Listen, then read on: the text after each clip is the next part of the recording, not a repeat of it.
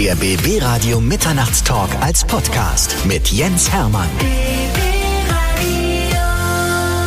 Bei mir ist einer der bekanntesten und populärsten Mediziner aus der Region, Dr. Michael Lehnert, Facharzt für Orthopädie, Unfallchirurgie, Handchirurg, Sportmediziner und neuerdings auch Autor eines wunderbaren Bestsellers. Ja, vielen Dank. Ähm, mega Vorschusslorbeeren, vor allem eines wunderbaren Bestsellers. Also hoffen wir mal, dass das so ist, ja. Ja, das Ding ging los und war sofort bei Amazon in, in der Bestsellerliste, habe ich doch gesehen. Ja, das stimmt. Das war kurzzeitig. Jetzt wollen wir mal gucken, da kommen ja noch ein bisschen Pressearbeit auf uns zu. Und dann wäre es schön, wenn es sich genau da stabilisiert.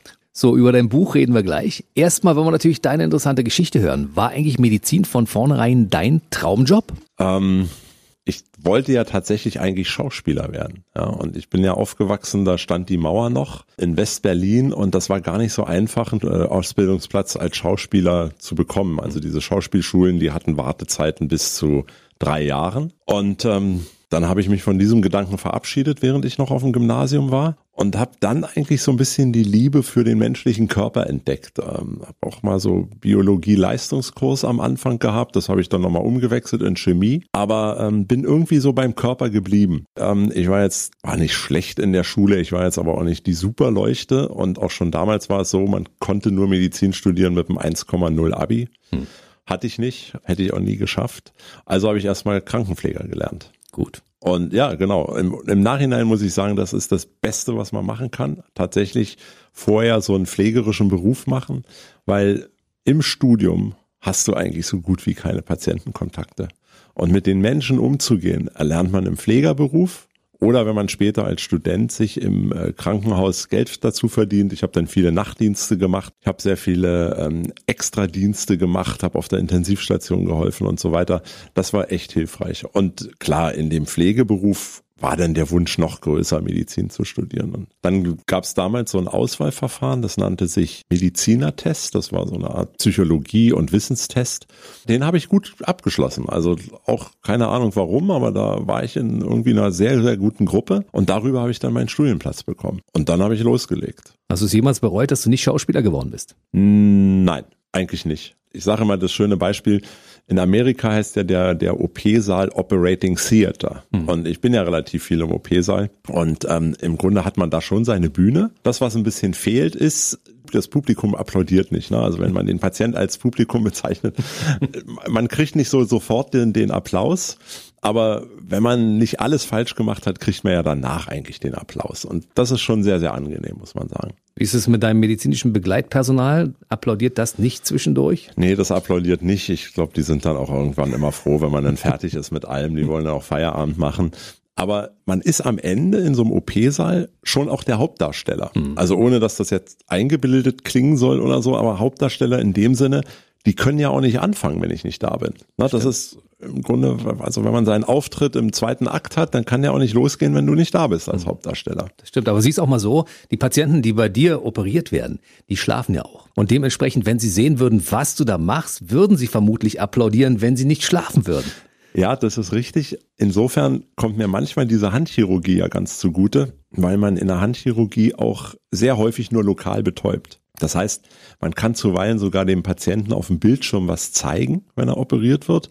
Und das ist natürlich die beste Werbung, die man machen kann, wenn man den Patienten so ein bisschen einbezieht in diese Behandlung. Ich glaube sogar, dass dadurch am Ende die Heilung besser wird. Also ich möchte dabei nicht zugucken. Mein Zeigefinger wurde ja operiert bei euch in der Meviva Klinik. Ich habe glücklicherweise währenddessen geschlafen. Und ich weiß nicht, ob ich mir das hätte angucken wollen. Ist ja auch eine sehr blutige Angelegenheit. Ja, ist auch richtig, das ist nicht jedermanns Sache, also es kann nicht jeder sehen, aber auch noch vielleicht so ein kleines Wissensfeld, die Handchirurgie blutet oft gar nicht so, weil wir ja in Blutleere operieren, weil dieses Blut macht so den das OP-Gebiet unübersichtlich und wir müssen ja auf diese kleinen Strukturen wie zum Beispiel Nerven, Gefäße, Sehnen achten und die wären natürlich sehr undeutlich, obwohl wir in aller Regel eine Lupenbrille aufhaben, wenn das irgendwie verblutet ist, dieses Operationsgebiet.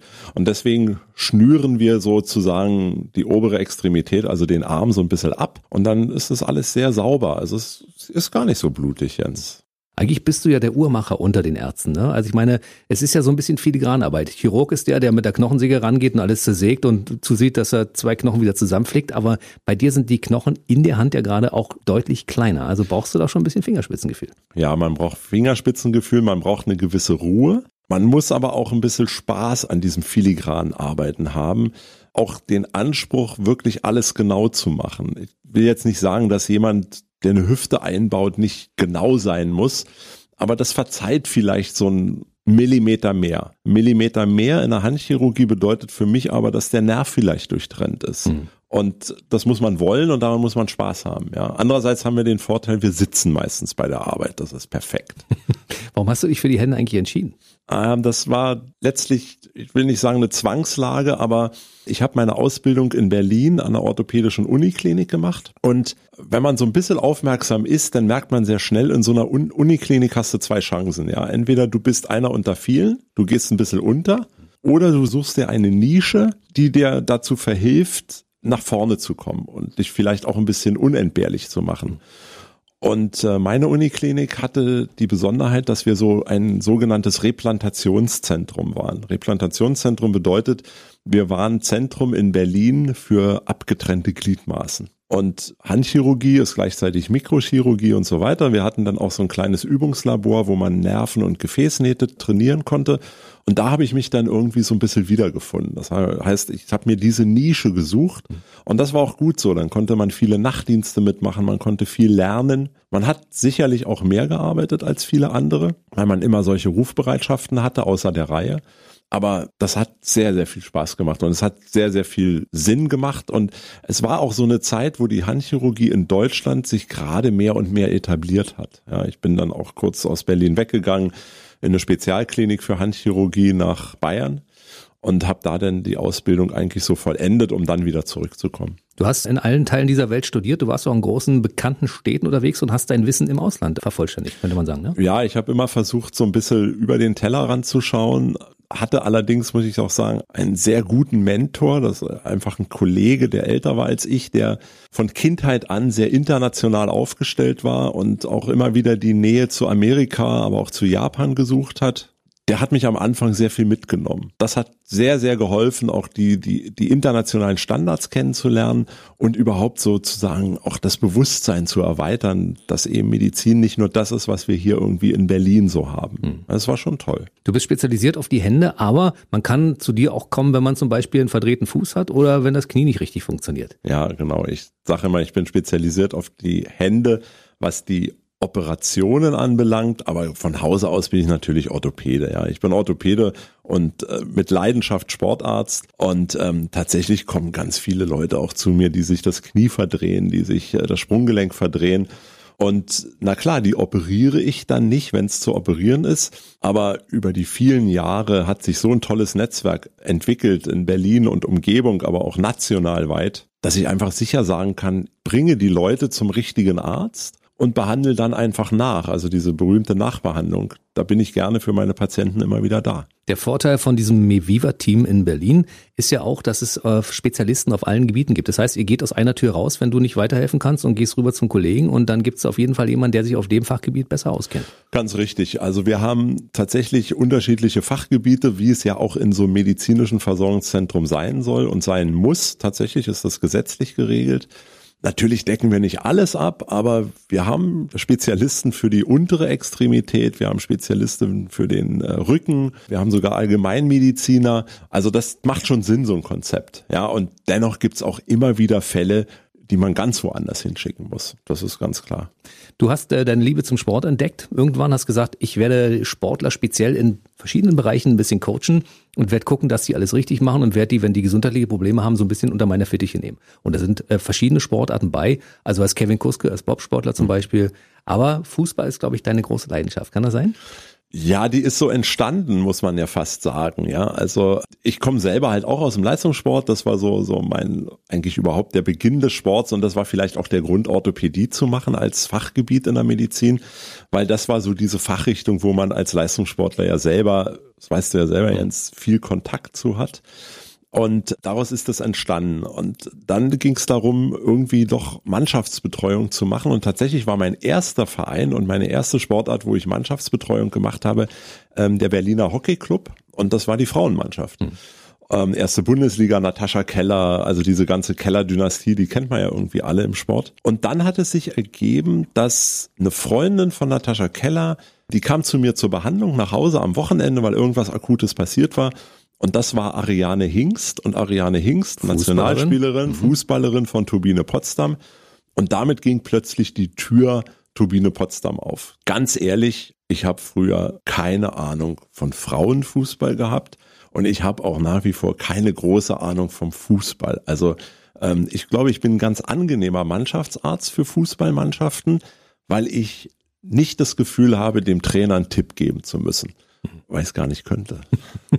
Es gibt ja viele Mediziner, in, gerade in der Sportmedizin, die einen Fußballverein betreuen, die dann der eigentlich der bessere Trainer sind. Dann pass auf, Trainer, du musst das so machen. Genau, absolut. Das ähm, merkt man auch immer wieder, wenn man so eine andere Mannschaft, also die Bank der gegnerischen Mannschaft ist ja nicht weit weg, da merkt man schon, wer da so reinruft. Und das ist zuweilen auch die Ärztin oder der Arzt. Also äh, ich wundere mich da immer drüber, aber okay, meins ist das nicht. Das sind die Teams, die verlieren, ne?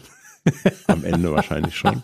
Wenn du selbst sagst, ich bin nicht so der Experte auf dem Gebiet, aber du bist der Experte, die Sportler wieder heilen zu lassen, wenn ja, sie sich verletzt haben. Das ist eigentlich das Entscheidende und da kommen mehrere Sachen dazu. Wenn man sich für den Sport interessiert, dann ähm, gehört da eben auch dazu, denen zu helfen, nicht nur rein medizinisch, sondern man muss sich auch mit der Art des Sportes beschäftigen. Man muss wissen, wie die Rehabilitation läuft. Man muss Dinge berücksichtigen wie Vertragssituationen. Man muss Dinge berücksichtigen, saisonale Situationen. Wann sind welche Spiele und so weiter. Man muss sogar die Position der Spielerin eigentlich ganz genau berücksichtigen, um die Rehabilitation gut zu planen. Und wenn man das so ein bisschen alles vereint und selber einen sportlichen Gedanken hat, weil man selber Sport gemacht hat, ich glaube, dann hat man einen perfekten Draht zum Athleten und zur Athletin. Du warst sehr lange bei Turbine Potsdam als äh, Mannschaftsarzt sozusagen, als Unterstützer. Und der Frauenfußball hat dich irgendwie gar nicht losgelassen, weil es war, glaube ich, auch Wolfsburg, wenn mich nicht alles täuscht. Und es waren dann auch so große Namen wie Real Madrid und Bayern München. Ja, Real Madrid eigentlich nicht, aber ähm, London war ich zumindest unterstützend tätig, da ähm, mit, äh, bei West Ham United. Ähm, Wolfsburg tatsächlich war ich fast zweieinhalb Jahre, auch bei der Frauenmannschaft äh, tätig. Und tatsächlich jetzt ich habe ja so ein bisschen meinen Lebensmittelpunkt privat verlegt in Richtung Süden. Dadurch gibt es jetzt immer mal wieder Kontakt zu den Frauen vom FC Bayern München und da habe ich jetzt äh, in dieser Saison schon zweimal aushelfen dürfen bei der Spielbetreuung und, und auch ein bisschen beratend tätig sein. So richtig lässt einen das nicht los. Das ist einfach auch, also es ist schon ein cooles Gefühl, mitzufahren, Teil der Mannschaft zu sein, auf dem Platz zu sein. Und wenn dann vielleicht eine Spielerin wo noch unklar war, ob sie spielen kann, wo du mit dem Trainer dann darüber diskutierst, können wir sie spielen lassen von Anfang an oder bringen wir sie in der Halbzeit oder nach der 60. Minute, wenn die dann auch noch ein Tor schießt und du hast noch ein bisschen was für sie getan vorher, gesundheitlich oder medizinisch, das ist einfach ja, das ist herausragend. Du bist ja auch Arzt äh, auf dem Olympiastützpunkt in Potsdam gewesen oder bist es immer noch zwischendurch mal wieder, wenn die dich brauchen? Ne? Ja, absolut. Also tatsächlich war es zwischendurch mal so, dass wir, dass ich da ähm, ein bis zweimal die Woche in der MBS Arena, da gibt's ja so eine schöne physiotherapeutische Einrichtung und da gab's auch einen Arztraum und ähm, ein, zweimal die Woche habe ich da tatsächlich Sprechstunde gemacht. Mhm. Das muss man auch mal sagen, unentgeltlich. Also das, das war jetzt so ein bisschen Freizeitvergnügen. Da sind die, die Sportschüler gekommen, da sind äh, unterschiedlichste F Disziplinen gekommen. Also das sind die Schwimmer genauso da gewesen wie die Bob-Anschieber, Leichtathleten natürlich und ähm, Judoka. Also wir hatten relativ viele, viele Judokas auch betreut das war echt ein schönes Potpourri von Sportarten. Ja, das mhm. hat richtig Spaß gemacht. Nun haben ja unterschiedliche Sportarten auch unterschiedliche Problemchen. Und du bist aber in allen Problemchen so ein bisschen zu Hause. Ja, irgendwie ist man schon, also von der Basis her in allen Problemen zu Hause. Das musst du auch sein, wenn du Sportarzt bist mhm. und Mannschaftsbetreuer, weil du darfst nie vergessen, du fährst ja mit einer Mannschaft auch mal gerade in einer, in einer Fußball, in der Champions League, du fährst ja in Gegenden, die sind jetzt nicht unbedingt mit Medizin gesegnet. Also erinnere mich, wir sind ja auch mit, mit Turbine Potsdam in entlegene Gegenden gefahren, wo jetzt nicht sofort der Hautarzt da sein konnte oder auch der Gynäkologe, das muss man ja auch mal sagen. Du musst alles so ein bisschen erstmal können und versorgen können um dann vielleicht den Spezialisten wieder hinzuzuziehen. Mhm. Aber erstmal bist du auf dich selber gestellt. Als Mannschaftsarzt muss man natürlich auch ein großes Allgemeinwissen haben und auch die anderen Fachbereiche mit bedienen können. Ja, also das, da darf man sich nicht verschließen. Da muss man auch wirklich sagen, dass man sich das zum Teil wieder ein bisschen aneignen muss. Mhm. Also das, das meiste medizinische Wissen hat man im Studium. Ist ja logisch, da hast du ganz viel gelernt und, und die ganzen theoretischen Sachen. Aber die Erfahrung bekommst du ja erst im Laufe deiner medizinischen Ausbildung und deiner medizinischen Tätigkeit. Und da ist es tatsächlich so, dass man sich ganz viel wieder aneignet und dann muss man auch wieder mit Kollegen sprechen, die diese Fachgebiete bedienen, dass man einfach sagt, Mensch, wie soll ich denn das machen? Hast du da einen Tipp und so? Und wenn man diesen Austausch hat, ja, und nicht irgendwie als Überflieger denkt, man weiß alles selber, dann kommt man damit wunderbar zurecht. Du betreust auch Musiker, also gerade klassische Musiker, die Violine spielen oder irgendwelche Seiteninstrumente spielen. Mein Onkel zum Beispiel hat früher im Berliner Symphonieorchester gespielt und im Berliner Oktett Violine und Bratsche. Und ich habe immer gesehen, wie er seine Hände zwischendurch locker gemacht hat. Wir kommen gleich zu den lockeren Händen, warum die so wichtig sind, weil das hast du auch in deinem Buch beschrieben. Hände gut, alles gut. Aber du bist natürlich auch jemand, der solche Leute auch betreut, weil das sind ja Bewegungen, die man den ganzen Tag ausübt und das führt ja oftmals zu Problemen, wenn man den ganzen Tag eine Geige an derselben Stelle hält. Ne? Ja, genau. Das ist tatsächlich so, dass es diese Zwangshaltung ist, in der sich Musiker befinden. Also Zwangshaltung Abspaltung von einer, von einer Arbeitsposition und natürlich immer wieder dieses wiederkehrende Bewegen, immer wieder das Gleiche zu machen. Das führt zu einem Ungleichgewicht der Muskulatur. Mhm. Ähm, wir sprechen so von Disbalancen. Und tatsächlich gibt es mittlerweile für diese Dinge, nicht nur bei Musikern, sondern auch für Menschen, die am Schreibtisch arbeiten, mit der Tastatur arbeiten. Es gibt dafür tatsächlich einen Krankheitsbegriff. Ja, wir nennen das RSI-Syndrom, Repetitive Strain Injury, also die wiederholende, immer wiederkehrende kleine Mini-Verletzung, die aber dazu führt, dass irgendwann vielleicht die Gliedmaßen, in dem Fall die Hände, nicht gut funktionieren. Schmerzen auch. Da muss man sehr aufpassen. Und da gibt's auch viele Tipps für gerade Berufsmusiker, dass die sich ein bisschen anders verhalten müssen.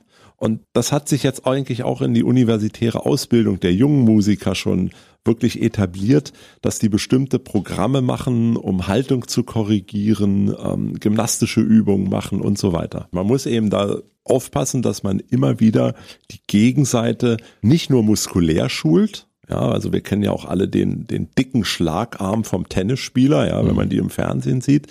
Ähm, ich werde den anderen Arm muskulär nie so auftrainieren können, weil der einfach was anderes macht.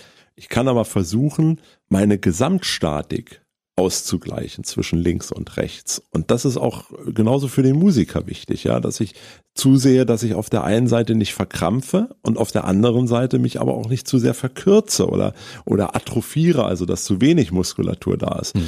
Das ist so eine, so eine Balance, die der Musiker, aber auch der Sportler unbedingt finden muss. Mhm. Und dann habe ich auch eine gute Verletzungsprophylaxe.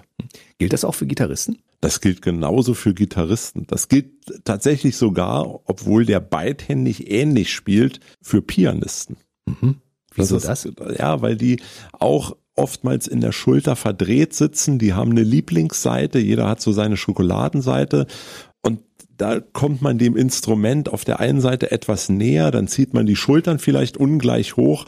Also diese ausgleichende Gymnastik ist extrem wichtig. Das gilt also auch für sämtliche Berufsgruppen, nicht nur für Musiker. Ja, ja, absolut. Das gilt äh, gerade, ich meine, das ist ja ganz aktuelles Thema heutzutage, diese ganze Homeoffice-Geschichte. Ne? Plötzlich werden alle Menschen ins Homeoffice geschickt und nicht nur, dass ich weiterhin an der Tastatur und am Computer sitze, es ist einfach so, dass ich auch noch unergonomisch da dran sitze. Mhm. Denn wer hat denn zu Hause schon den Platz und auch die Einrichtung, dass er einen ergonomischen Arbeitsplatz von jetzt auf gleich hat? Die meisten sitzen am Küchentisch und das ist im Grunde genommen genau das, was wir auch sehen bei uns in der Sprechstunde, dass diese Probleme im Moment extrem zunehmen. Es mhm. kommen ganz viele Patienten und Patientinnen, die einfach sagen, es ist schlimmer geworden, seitdem ich im Homeoffice zu Hause sitze, weil ich einfach unergonomisch sitze. Mhm. Das heißt, die Anzahl der Patienten ist nicht weniger geworden während der Corona-Zeit, sondern eher mehr, weil viele Probleme dazugekommen sind, die wir vorher gar nicht hatten. Die Anzahl der Patienten ist anfangs tatsächlich weniger geworden, weil sich natürlich jeder gescheut hat, zum Arzt zu gehen und sich dreimal überlegt, ob er überhaupt zum Arzt geht. Da sind äh, doch ein paar mehr Menschen, da sitzt man im Wartezimmer. Ähm, ich glaube, die Anzahl der Tastatur- und, und Büroarbeitsplatzprobleme, die sind mehr geworden. Hm. Die gab es einfach früher auch schon. Aber vielleicht wären manche Menschen davon verschont geblieben, wenn sie eben nicht im Heimarbeitsplatz gearbeitet hätten. Mhm. Könnt ihr dann immer sofort helfen, indem du ihnen irgendwie ein Gymnastikprogramm aufschreibst oder, oder muss oftmals auch operiert werden? Operiert werden muss in den Fällen häufig gar nicht bis selten. Es ist sogar so, dass eine Operation häufig in solche Situationen ein Fehler sein kann, weil einfach so eine Verletzung dieser gestressten Strukturen die Heilung eigentlich behindert. Also man sollte möglichst diese Finger davon lassen. Ganz oft kommen die Patienten so rechtzeitig, dass wir mit einfacher Krankengymnastik, manueller Therapie an die Physiotherapeuten verweist und die tatsächlich immer noch so dann helfen können, dass man die Verschlimmerung auffangen kann und auch wieder sozusagen die Betroffenen wieder an den Arbeitsplatz oder an ihr Instrument oder wie auch immer zurückführen können. Wir reden mal über dich als Autor. Das erste Buch, das damals erschienen ist, hieß Arthrosetherapie im Rhythmus des Mondes. Dass du dich daran erinnerst. Das ist schon ein bisschen her. Wollten aber wir darüber wirklich sprechen? Wollten nö. wir das erwähnen? Wir wollten es nur mal erwähnt haben, weil das neue Buch heißt Hände gut, alles gut, meine Tipps für gesunde und bewegliche Hände.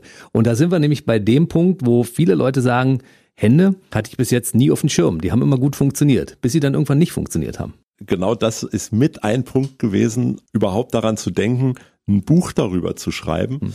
Und äh, vielleicht muss man auch noch mal sagen, es ist eben auch ein Buch für fürs Volk, ja. Also das ist nichts für Kollegen oder so. Das, was da drin steht, wissen meine Kollegen alle. Das ist eben für für noch nicht Betroffene, für Interessierte oder eben für Betroffene, die einfach ein bisschen mehr Informationen haben wollen. Also so, ein, so eine Art populäres Sachbuch, was ein bisschen lustig geschrieben ist. Hm. Es ist tatsächlich so, dass die Patienten ganz oft zu uns kommen und sagen, Jetzt habe ich mir nur diesen kleinen Finger verletzt. Das ist doch nur der kleine Finger und irgendwie ist mir die ganze Hand im Weg die ganze Zeit. Jetzt funktioniert das nicht und das nicht.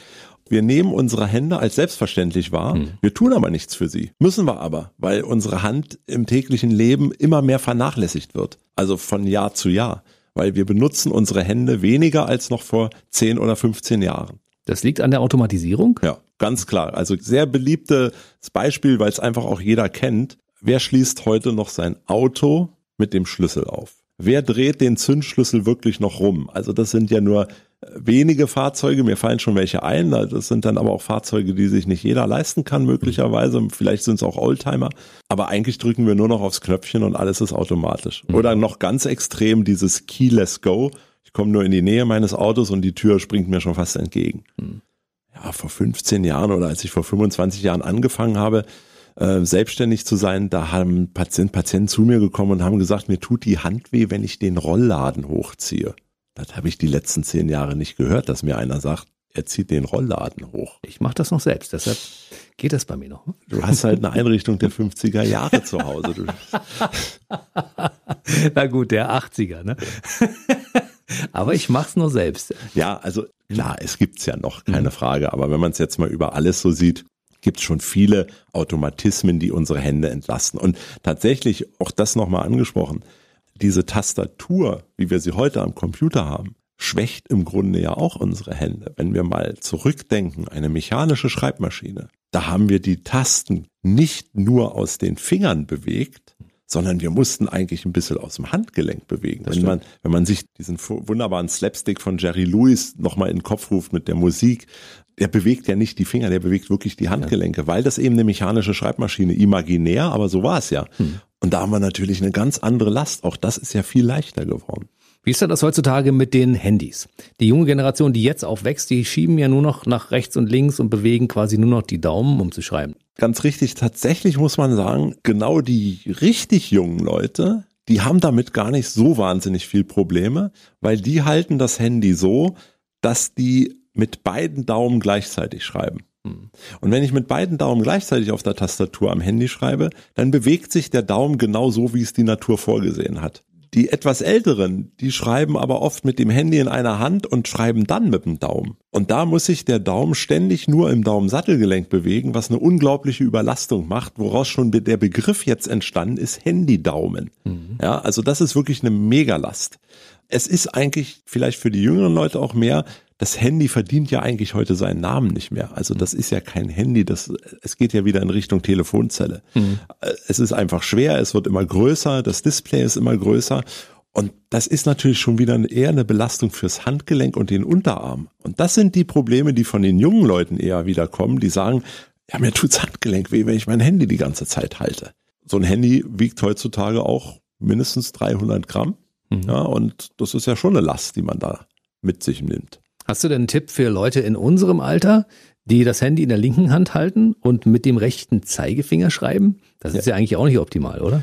Nee, das ist nicht optimal. In jedem Fall habe ich den Tipp, also wenn man mit dem rechten Zeigefinger schreibt, sollten die drei anderen Finger, Mittelfinger, Ringfinger, kleiner Finger, sollten leicht gebeugt in die Faust gebracht werden und nicht nach oben abgespreizt werden. Es gibt viele, die tippen so mit abgespreizten Fingern. Das macht eine unglaubliche Verspannung in der ellenseitigen Handkante und das macht auch echt Schmerzen.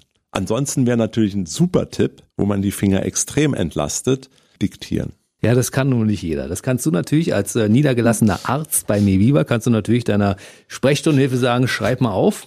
So, ich, nein, ich meinte Sprachnachrichten ach. So, das geht natürlich auch. Es gibt ja Leute, die hassen Sprachnachrichten, die darfst du gar nicht schicken. Ne?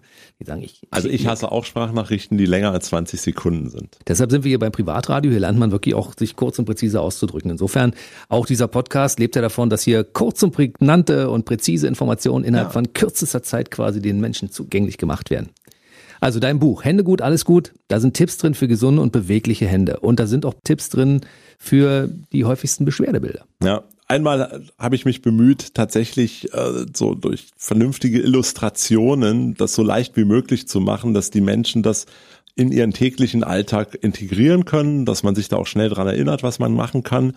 Und zum Zweiten habe ich aber auch versucht, bestimmte Krankheitsbilder oder Situationen mit drei, vier Übungen zu bestücken die man dann wiederholen kann. Denn meine Erfahrung ist, dass die Akzeptanz, Übungen zu machen, ist immer dann schwierig, wenn es so viele Übungen sind. Ja, wenn, wenn man von vornherein sagt, machen Sie jetzt zehn Übungen, da geht eigentlich bei den Patienten oft der Kopf schon zu und die sagen, oh, zehn Übungen mache ich sowieso nicht am Tag, ja. Aber drei, vier Übungen, die kann man gut machen und die werden auch gemacht. Und da habe ich natürlich ein bisschen versucht, aktuell zu sein. Es gibt so einen Übungsblock Homeoffice. Es gibt einen, einen Übungsblock Morgenroutine. Ja, ganz viele Patienten kommen zu mir und sagen, oh, ich habe morgens immer so steife Hände, ich krieg die gar nicht richtig bewegt und so. Ja, dann einfach mal dieses Programm machen und schon merkt man, dass es, dass es viel besser wird. Ja, und äh, dann auch so äh, Krankheitsbilder wie Karpaltunnelsyndrom. Das ist so eine Krankheit, wo einem die Hände einschlafen oder die Finger einschlafen. Oder eben auch so ein, so ein Programm, wo man wirklich gegen die Abnutzung der Hände arbeitet, also Arthrose, wo sich eben Gelenke, Knorpelverschleiß sich ausbildet. Das heißt, die, die können nicht mehr so gut gleiten, die Gelenke.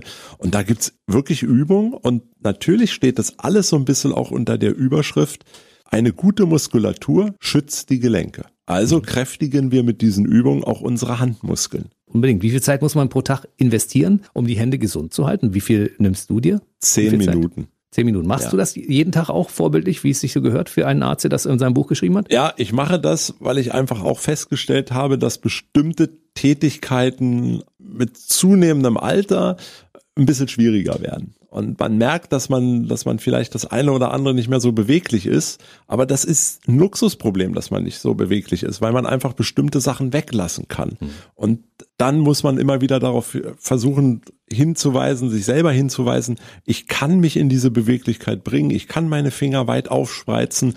Ich mache das tatsächlich. Hm. Du bist ja selbst Triathlet. Ja, ich mache mach nur noch olympische Distanz. Nun die Pandemie, also tatsächlich hätte ich 2020 hatte ich noch zwei Wettkämpfe angemeldet, aber die sind natürlich ausgefallen und jetzt im Moment versuche ich mich eigentlich so im Ausdauersport fit zu halten, dass wenn es mal wieder losgeht, ich ähm, keine große Hürde habe, wieder einzusteigen. Daraus jetzt meine Frage, die daraus resultiert. Hältst du dich selbst so fit und elastisch und ist es möglich, sich selbst so fit zu halten bis ins hohe Alter ohne Probleme? Absolut. Das bedarf einer Disziplin. Das bedarf vielleicht mal einer geschulten Anleitung, da wir nicht davon ausgehen können, dass jeder in seinem Leben mal Leistungssport gemacht hat oder sich mit dem Körper so gut auskennt. Da braucht man mal eine Anleitung.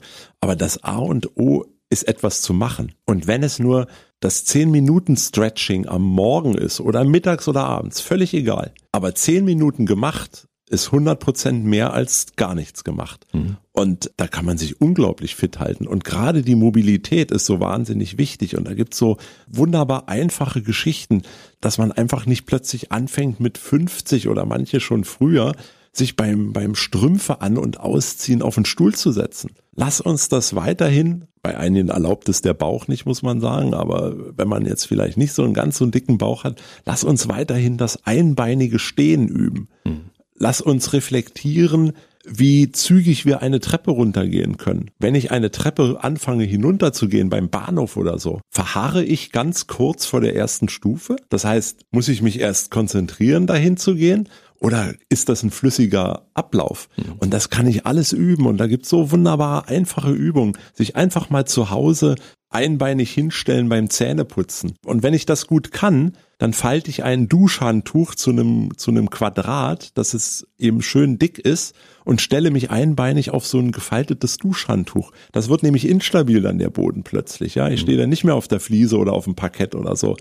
Und das übt. Und wenn ich das drauf habe, dann werde ich ganz lange auch im höheren Lebensalter meinen Körper unter Kontrolle haben und gesund bleiben. So, und ich stehe gerade während unseres Interviews einbeinig und habe auch die Hände oben. Ich halt, ich bin jetzt also quasi in Balance mit mir ja, selbst. Ja. Ich mache ja auch das, was du in dem Buch schreibst. Ich fand das zum Beispiel sehr interessant, die Verletzungen, die im Haushalt entstehen. Mhm. Da sind ja unglaubliche Dinge dabei. Also man verletzt sich bei Sachen, wo ich dachte, das kann nicht sein. Das hat er sich ausgedacht. Aber es ist ja gar nicht so. Nee, das ist wirklich so. Also es gibt wirklich so, so ganz äh, lustige oder auch, auch, auch unglückliche Dinge, die man sich dazu ziehen kann. Du schiebst einfach das Laken unter die Matratze und das kommt wirklich sehr häufig vor und du reißt dir die Strecksehne des Fingers, also vorne im Bereich hm. des Fingerendgliedes.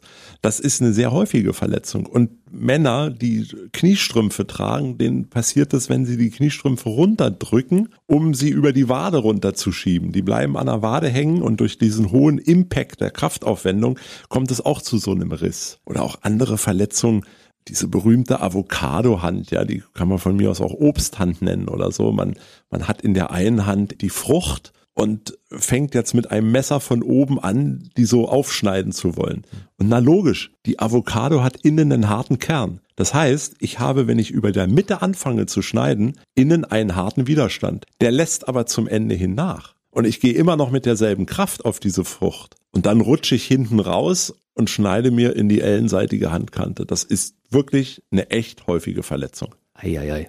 Vielleicht aber demnächst nicht mehr, weil es alle lesen, aber. oder hören jetzt in diesem Podcast. Ja, oder Beispiel, so. Ja? ja? Also dieses Buch kann ich wirklich nur uneingeschränkt empfehlen, weil da stehen wirklich so viele tolle Tipps drin, was man machen kann, um die Finger elastisch zu halten. Ja. Und gerade so Leute, die wie wir viel am Computer arbeiten und irgendwelche Mäuse hin und her schieben, mhm. da gibt's ja mittlerweile auch gute Erfindungen. So eine Vertikalmaus zum Beispiel, ist das eine gute Sache für die ja, Hand? Ja, also ich glaube, auch da ist es wie immer. Es ist nicht die Vertikalmaus für immer, mhm. sondern man hat auch mal eine Vertikalmaus, man hat vielleicht auch mal eine herkömmliche Maus und mal bedient man nur das Touchpad. Aber der Wechsel, wir haben ja von den, von den Rückenkollegen, von den Rückenärzten und Spezialisten immer wieder gelernt, wechsel deine Sitzposition. Steh mal auf, sitz mal auf dem Petsyball, bewege dich, mach mal einen runden Rücken, mach mal einen geraden Rücken. Und das gilt doch eigentlich für unseren ganzen Körper. Wir müssen doch eine Varianz in unsere Bewegungen bringen. Und das schaffen wir mit unterschiedlichen Mäusen, genauso wie mit unterschiedlichen Sitz- oder Stehpositionen. Das heißt, man sollte mehrere Mäuse im Wechsel betreiben. Wenn man sich das leisten kann, absolut. Cool. Es gibt so äh, Tage, da sitze ich hier an meinem Computer und schneide irgendwelche Beiträge oder schreibe irgendetwas und äh, dann stelle ich nach drei Stunden fest, ich habe meine Position nicht verändert. Und wenn ich dann aufstehe, denke ich, ich hätte zwischendurch mal fünf Minuten Pause machen sollen, um mich ein bisschen zu stretchen. Absolut. Das gilt für die Hände genauso für den gesamten Körper und ich glaube, das merkt man ja auch. Ja, das äh, merkt man, wenn man drei Stunden im Auto sitzt und gefahren ist. Das merkt man am, am, Computertisch. Das merke ich auch beim Operieren, wenn ich mal eine OP habe, die zweieinhalb Stunden dauert und dann erst aufstehe.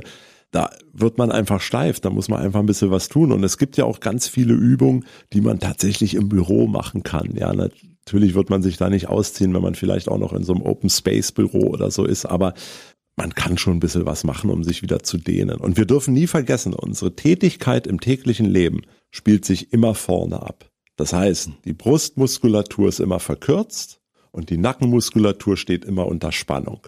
Und das, was gespannt wird, will eigentlich zurück. Deswegen, wenn man ein Gummiband spannen und es loslassen, geht's zurück, weil das ist das, was etwas will, was unter Spannung ist. Und so ist es mit unserer Muskulatur auch. Wenn die Nackenmuskulatur immer unter Spannung steht, will die zurück. Das heißt, sie arbeitet gegen uns. Und dadurch verspannt die sich extrem. Und da müssen wir auch darauf achten, dass eben auch unsere Übungen eher nach hinten gehen und nicht nach vorne. Und da gibt's auch praktische Anleitungen in deinem Buch. Zu diesen Übungen weniger. Das ist mehr was aus meiner Sprechstunde, was ich gerade erzählt habe, weil das mache ich ständig vor. Aber für die Hände gilt es sehr ähnlich, ne? weil da auch Verspannungen sind. Da gibt's sehr gute Dehnungsübungen, sehr gute Entspannungsübungen, die man anwenden kann. Ich habe letztens mit einem Kraftfahrer gesprochen, der sagt, ich habe einen entspannten Job, ich sitze ja nur im Auto. Mhm. Aber ich glaube, äh, Autofahren ist auf die Dauer auch gar nicht so gut, ne? Nein, absolut nicht. Also für einen Lkw-Fahrer kann ich es jetzt vielleicht nicht so beantworten, aber für den normalen Pkw-Fahrer, ich sitze im Auto asymmetrisch. In aller Regel ist mein rechtes Bein in einer gewissen Streckstellung und wir bewegen es nur aus dem Fußgelenk, weil wir Gas geben. Das linke Bein können wir mal nach vorne nehmen, mal nach hinten nehmen. Die Automatikautos nehmen immer zu. Das heißt, wir müssen auch gar nicht mehr so viel kuppeln. Also sitze ich im Becken schon verdreht. Dann kippt mein Becken immer nach hinten weg im Auto, weswegen sich ja einige, die Rückenprobleme haben, auch solche Keilkissen ins Auto legen. Und selbst die verstellbaren ähm, Sitze, achtfach verstellbar und was da nicht so alles, was es da alles auf dem Markt gibt, die können das nicht richtig kompensieren. Also Autofahren ist tatsächlich ungesund. Und auch hier sind wir wieder genau bei dem, was ich eben gesagt habe. Und wieder sind unsere Hände nur vorne. Hm. Macht natürlich auch Sinn, weil das Lenkrad kann man nicht nach hinten an den Hinterkopf bringen. Aber es ist immer die vordere Haltung. Also das heißt, man müsste auch zwischendurch beim Autofahren mal aussteigen, mal die Hände ausschütteln und all diese Dinge machen, damit das alles mal wieder ins Gleichgewicht kommt. Absolut. Und dazu kommen wahrscheinlich beim schnellen Fahren auch noch die Fliehkräfte dazu, die sich wahrscheinlich auch nicht gerade positiv auswirken. Tatsächlich, da muss ich sagen, ich habe mir noch nie darüber Gedanken gemacht, ob Menschen auf der Autobahn wirklich starken Fliehkräften ausgesetzt sind, aber eigentlich ja schon. Also ich kann mir schon vorstellen, wenn man da so mit 140 in der Kurve ist, hat man schon auch gewisse G-Kräfte, die zur Seite drücken, ja. Siehste? Da musst du erst in diesen Podcast kommen, dass der Moderator dir mal eine solche Frage stellt. Hat dir noch keiner gestellt bisher? Die Frage hat mir noch keiner gestellt. Also mir ist das schon klar, weil ich gucke sehr, ich bin ja ein großer Formel 1 Fan und da ist es ja immer eingeblendet, mhm. Äh, wie groß die G-Kräfte sind. Nur ich habe mir jetzt gerade gedacht, dass die natürlich mit einer viel höheren Geschwindigkeit äh, um die Kurve fahren, als wir auf der deutschen Autobahn. Das stimmt. Aber auch wir sind ja manchmal mit 150 unterwegs. Und das da stimmt aber schon. nur wir Deutschen. da merkt man wieder, Dr. Lehnert war auch viel im Ausland unterwegs und da muss man auch diszipliniert fahren. Allerdings. Wir kommen mal zu dem Thema Podcast, weil du bist ja jemand, der hat auch einen eigenen Podcast. Auch mit tollen Gästen teilweise. Da bin ich auch ein bisschen neidisch, dass Leute wie Dr. Jael Adler zum Beispiel oder Ulrich Tokur oder Jürgen von der Lippe zu dir kommen. Allerdings waren auch schon ein paar Leute bei dir, die auch bei mir waren. David Garrett zum Beispiel, die Sirenik hatte ich auch schon. Meine Tochter Julia Dorni, MMA-Weltmeisterin, war ja auch schon hier. Ja. Also wir teilen uns so ein bisschen die Gäste. Wie bist du darauf gekommen, einen Podcast zu machen? Das war eine Parallelentwicklung mit dem Buch tatsächlich, muss man sagen. Mhm. Da ich darüber nachgedacht habe, dass bestimmte Sachen man vielleicht irgendwie für alle auch nicht nur schriftlich, sondern mündlich erklären kann. Und dass man mal mit Leuten über auch mal Krankheitsbilder oder überhaupt Medizin sprechen kann, die aus einer ganz anderen Richtung kommen, nämlich aus der Schauspielerei, aus der Musik und so weiter. Und mit denen auch spricht, ohne diese ausgetretenen Pfade der Talkshows und so weiter zu beschreiten. Und tatsächlich, das war ja ein Testballon, den wir dann gemacht haben. Und ich habe mir einen Journalisten mit dazu geholt, damit wir so ein Dreiergespräch da aufbauen können. Michael Schacht. Michael Schacht. Der Podcast heißt Wie geht's uns denn heute? Ja, also so der typische Einstiegssatz in, in der Medizin. Und tatsächlich kamen Gespräche raus, die ganz anders waren, als wir die sonst so von den Promis äh, kennen. Und das hat unglaublich viel Spaß gemacht. Und das war auch das Feedback unserer Gäste, dass die gesagt haben, ja, war irgendwie ganz anders. Also wenn jetzt da einer zufällig ein Buch geschrieben hat oder eine, eine neue Platte aufgenommen hat, dann haben wir schon auch darüber mal kurz gesprochen. Da hatten wir jetzt aber den Vorteil, wir haben ja irgendwie in dieser Pandemiezeit damit begonnen, da hat praktisch keiner eine neue Platte aufgenommen oder ein Buch geschrieben. Ich finde es schon spannend, mit Prominenten dieser Welt über Krankheiten zu reden. Normalerweise sagt man immer, wenn man in seinem Freundes- und Bekanntenkreis anfängt, über Krankheiten zu reden, dann hat man ein bestimmtes Alter erreicht. Ja, das muss aber gar nicht sein, weil die Leute, die du dir eingeladen hast, sind ja teilweise auch noch sehr, sehr jung. Aber die Frage, wie geht's uns dann heute? Finde ich schon mal cool als Einstieg. Deshalb stelle ich sie dir gleich mal. Wie geht's uns denn heute, Dr. Lehnert? Mir geht's hervorragend. Also ich bin so in so einer Situation und in so einer Lebensphase, die mich insgesamt unglaublich glücklich macht. Ich habe das Gefühl, dass ich noch nie so viel in der Medizin, in meinem Beruf wusste wie jetzt. also so aus der Erfahrung auch mhm. heraus. Ich bin privat unglaublich glücklich und ausgeglichen.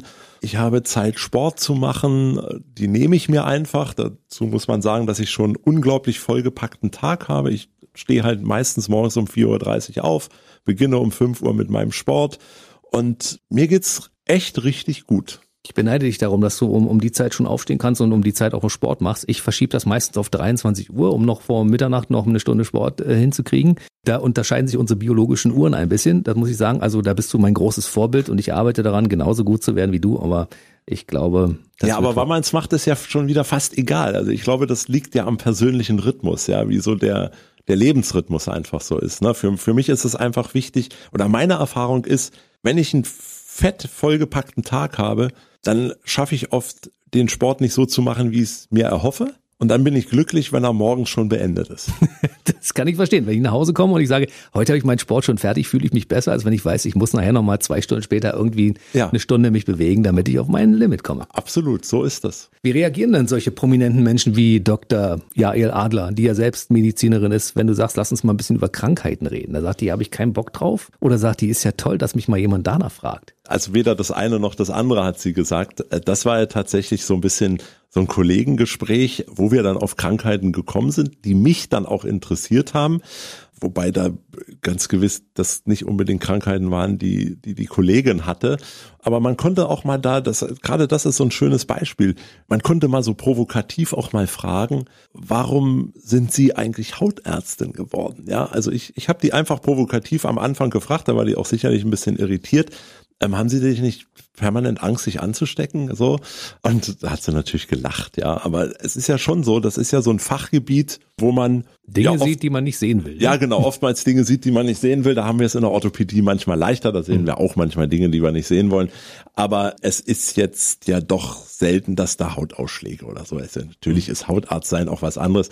Aber das war ein tolles fachliches Gespräch und ich glaube, die war genauso glücklich wie ich dass ich da ein bisschen was von meinem Fachgebiet mitgeben konnte und sie von ihrem Fachgebiet. Das ist schon gut. Die anderen Schauspieler, Musiker oder dergleichen, die haben, also wir haben ja nie konkret nach einer Krankheit gefragt. Also ich habe hab ja jetzt nicht irgendwie jemand eingeladen und habe gefragt, haben Sie eigentlich schon eine künstliche Hüfte oder so? Ja, ähm, so ist es ja nicht. Aber dieses Gespräch hat tatsächlich so ein bisschen suggeriert, wenn da ein Arzt sitzt, dann sind die Menschen oft freizügiger. Das ist ein bisschen das, was du so sagst mit dem ab einem gewissen Alter oder auf Partys, ja, wenn du gar nichts mehr weißt oder wenn du weißt, dir steht ein Arzt gegenüber, da fällt doch jedem irgendwie mal ein, wo es gerade zwickt oder wo es juckt und so weiter.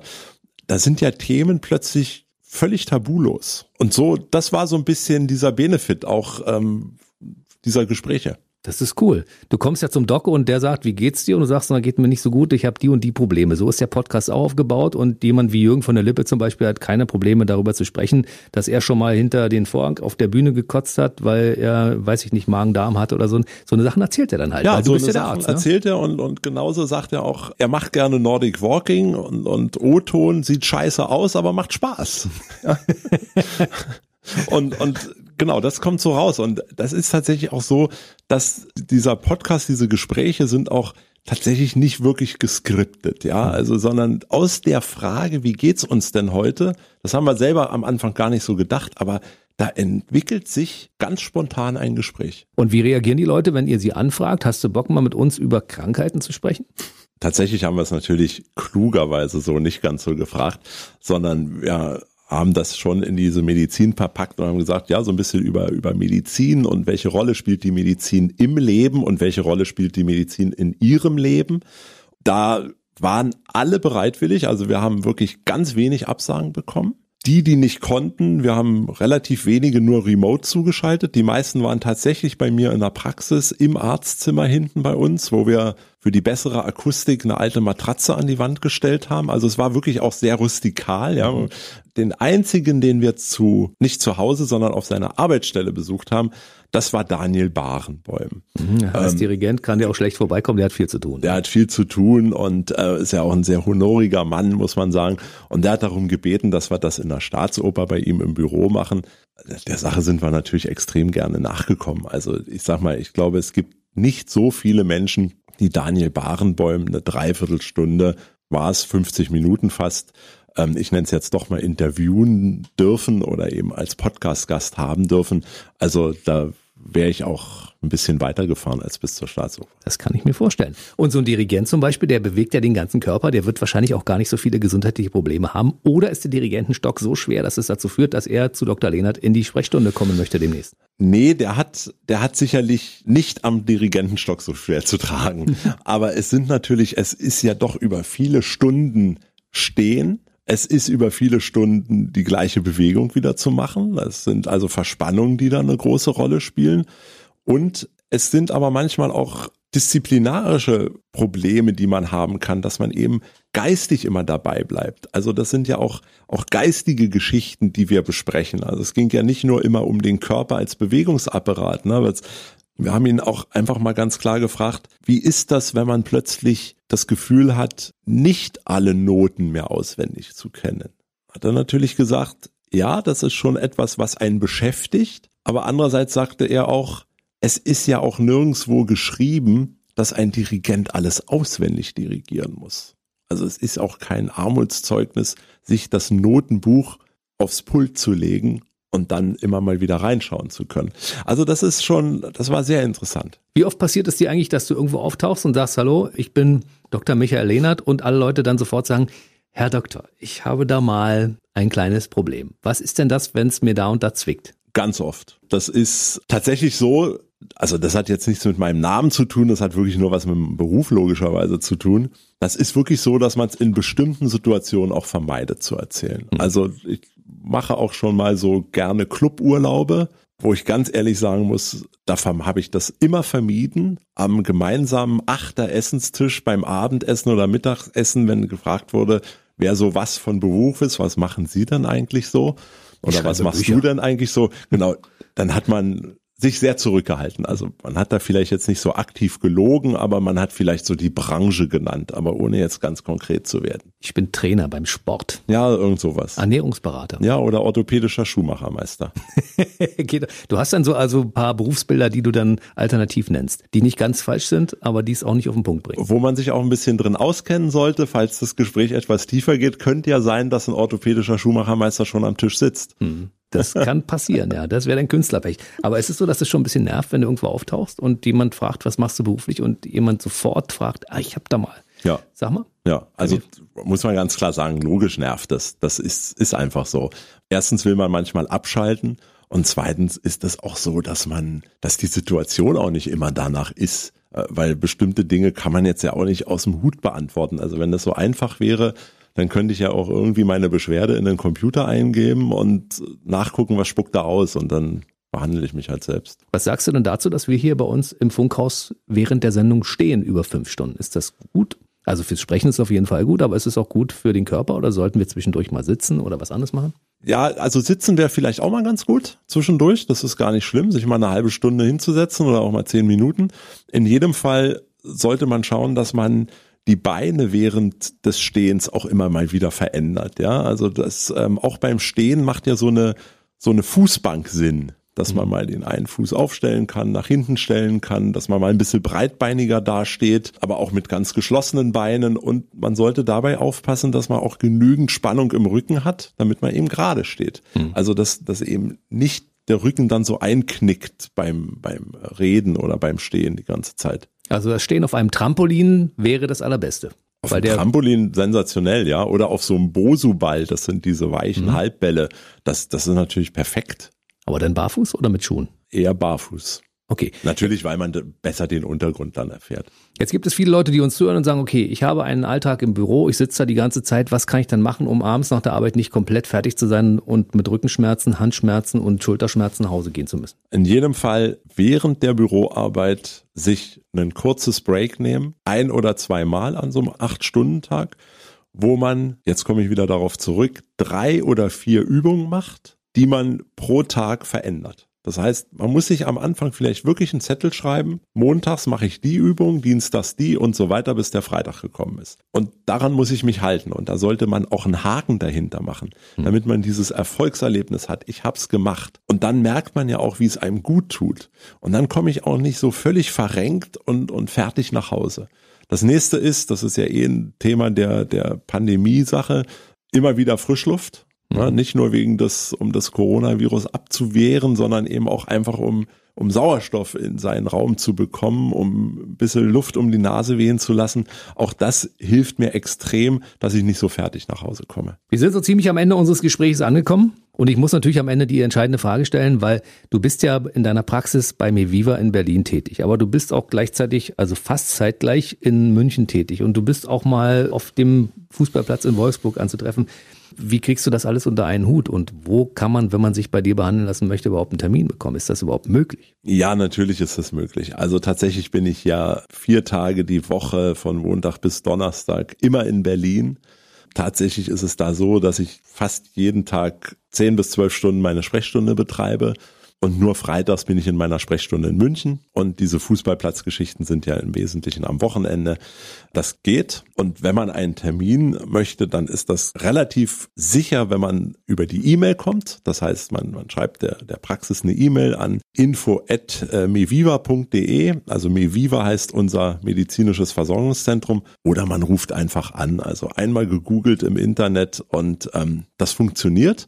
Natürlich gibt es, wie bei vielen anderen Ärzten, die auch viele andere Aufgabengebiete haben, Wartezeiten. Wenn aber irgendwas Akutes ist, haben wir es immer geschafft, es auch kurzfristig zu ermöglichen. Also das ist ganz klar. Rein theoretisch bräuchte deine Woche noch ein paar Tage mehr, ne? Fünf Tage die Woche als Arzt unterwegs, am Wochenende beim Fußball. Wann machst du die Dinge, die dir Spaß machen? Das sind ja komischerweise die Dinge, die mir Spaß machen. Also solange ich meinen Ausgleich mit dem Sport habe, der mir extrem viel Spaß macht, ähm, sind das genau die Dinge, die mir Spaß machen. Und wenn man viel unterwegs ist, hat man auch Zeiten dazwischen. Man muss ja irgendwo auch hinkommen. Das heißt, entweder man fährt mit dem Zug, was ich extrem gerne mache, oder in Einzelfällen fliege ich auch mal. Was ich extrem ungerne mache, ist selber mit dem Auto fahren. Und in der Zeit kann man wunderbar lesen, äh, man kann sich informieren und so weiter. Also ich habe nicht das Gefühl, dass ich was versäume in meinem Leben. Such dir einen Beruf, der dir Spaß macht, dann hast du immer Urlaub. Das stimmt. Gut. Man findet Michael Lehnert auch in den sozialen Netzwerken, nämlich wo? Hauptsächlich bei Instagram unter dr Lehnert, also wie Dr. Lehnert ohne Punkt dazwischen und ähm, zwangsläufig natürlich auch bei Facebook. Letztlich, weil es ja auch miteinander vernetzt ist, aber die Hauptquelle oder meine Haupt-Social-Media-Aktivität ist bei Insta. Mhm. Ansonsten gibt's die Seite deiner Klinik. Die ist www.meviva.de.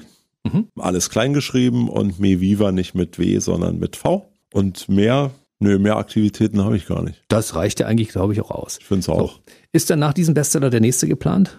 Ja, natürlich. Du schreibst weiter. Es sind sogar zwei Themenkomplexe schon in der Ideenkiste, mhm. die noch so ein bisschen ähm, ausgearbeitet werden müssen. Wunderbar. Also bleibt weiter entspannt. Das heißt, und wir treffen uns spätestens dann, wenn das nächste Buch Gestalt angenommen hat, wieder hier bei uns im Funkhaus. Sehr gerne.